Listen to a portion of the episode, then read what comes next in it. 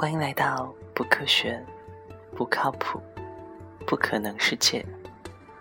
部分情节过分刺激，善意前饭后，请谨慎阅读。有些内容可能引起不适，请选择更舒服的姿势。另外，成年人请在未成年人的陪同下阅读。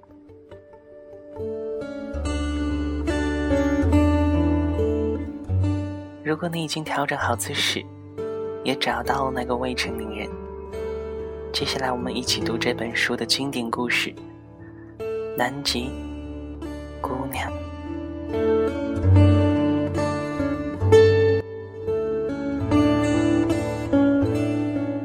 我翻了个身，揉了揉惺忪的睡眼，从窗口望出去，无尽的黑夜中，迷惘的依旧只有漫天的星光。十一月，七月的结束仍旧遥遥无期。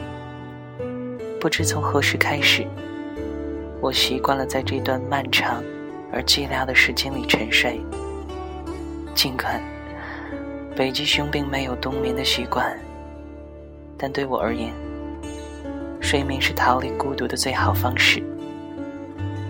毕竟，等待终归是一个漫长的过程。它可能消磨掉你的希望。然而，当你闭上眼睛的时候，无论是梦境还是想象，那些画面总会泛着些许光亮。我起身数了数剩下的鱼，应该是吃不过两天了。于是我很不情愿地从我温暖的冰屋里钻出来，一头扎进了寒冷的夜里，琢磨着。是时候储备点粮食了。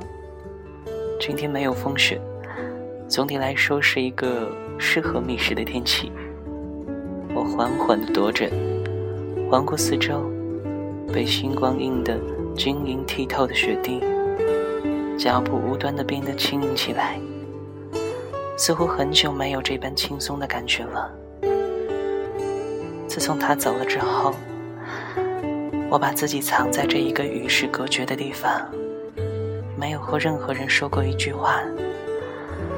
我时常会自言自语，甚至故意从鼻子里弄出点声音来，以证明自己的存在。走到一个岸边，我敲击着地面，选了一个冰雹的地方，小心翼翼地在那挖了一个洞。然后把爪子伸进水里，搅动一下，希望能引来鱼群。我一向是这么捕猎的。其他北极熊或许会直接跳进水中抓鱼，而我则习惯于守株待兔，撑着下巴，望着洞口，像是一个哲学家一般。虽然可能有些花时间。但时间对我来说并不值钱。作为一只没有理想、也没有追求的北极熊，我有很多很多时间用来挥霍。等了大概四五个小时，我已经有些昏昏欲睡。可正当我歪着脑袋、流着口水就要意识模糊时，水面突然有了些波澜。我听到声音，连忙打起精神，直起身子，眼巴巴地盯着洞口，准备来个突然袭击。说时迟，那时快，只见水面下似乎有一团黑影闪过，我一伸爪子，就把它从水里 给抓了出来。啊！我手里的不明物体猛地发出一声惨叫，着实把我吓得不轻。于是我手一滑，又把它丢了出去。只见那团圆鼓鼓的东西，咕噜噜地滚出老远，在原地打了几个转才停下来。我张大嘴巴，愣了半晌，好不容易才回过神来，借着微弱的灯光定睛一看，那坨东西竟是一只企鹅。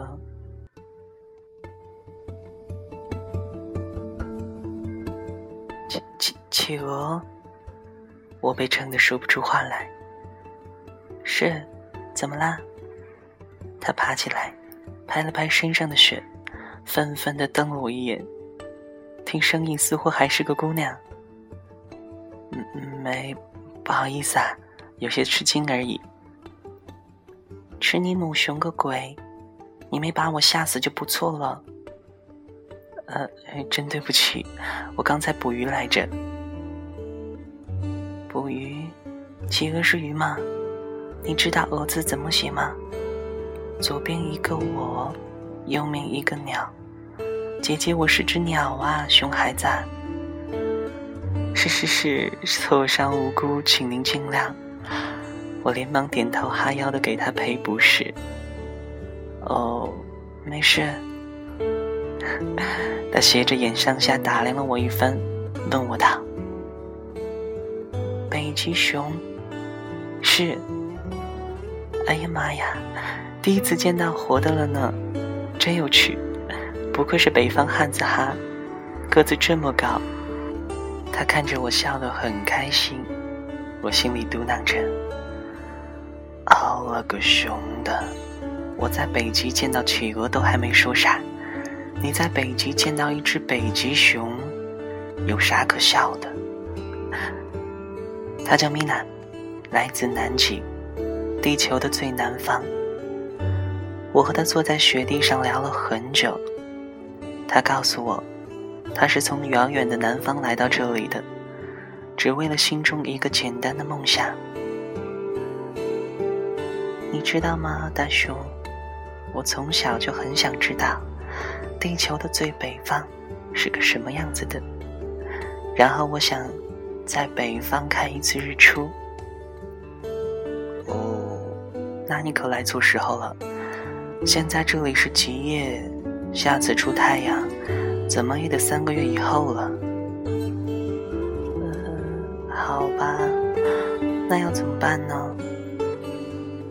要么等，要么回去呗。现在回不去啊？为啥呀？你怎么来的就怎么回去呗。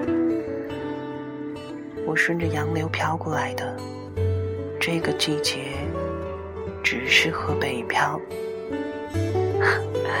我觉得这种说法冲击了我的价值观，便掏出爪子来，在地上画了画，试图找出这里面的科学依据。唉好吧，那你只能住我那儿了。我把地上乱七八糟的箭头擦掉，缓缓地对他说道：“住你那儿？我跟你很熟吗？你不会把我吃掉吗？”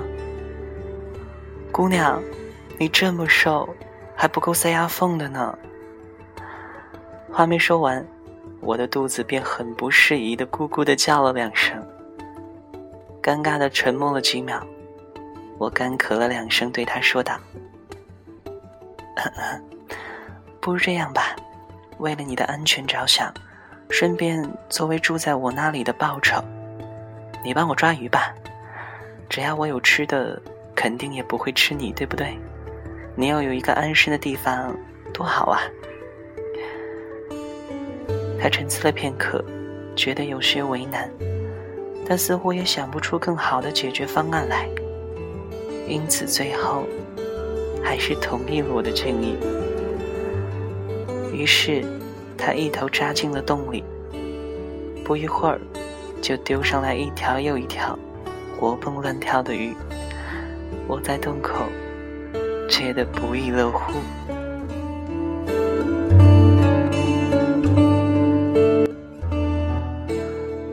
就这样忙活了几个钟头，我找了块浮冰。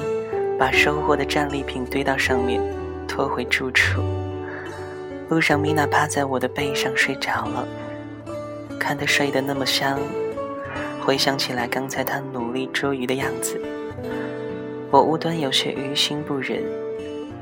毕竟他经历了那么长的旅行，还要背着我这只废柴熊，故作廉价的劳动力，肯定是累坏了。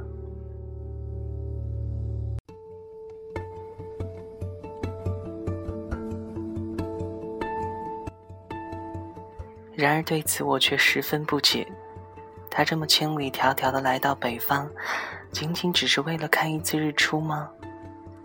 听起来这是病，得治啊！到家后，他醒过来，从我的背上翻身下来，钻进屋看了看我的冰箱，忍不住摇了摇头。你就住在这样一个小破屋里，条件有限，别那么计较嘛。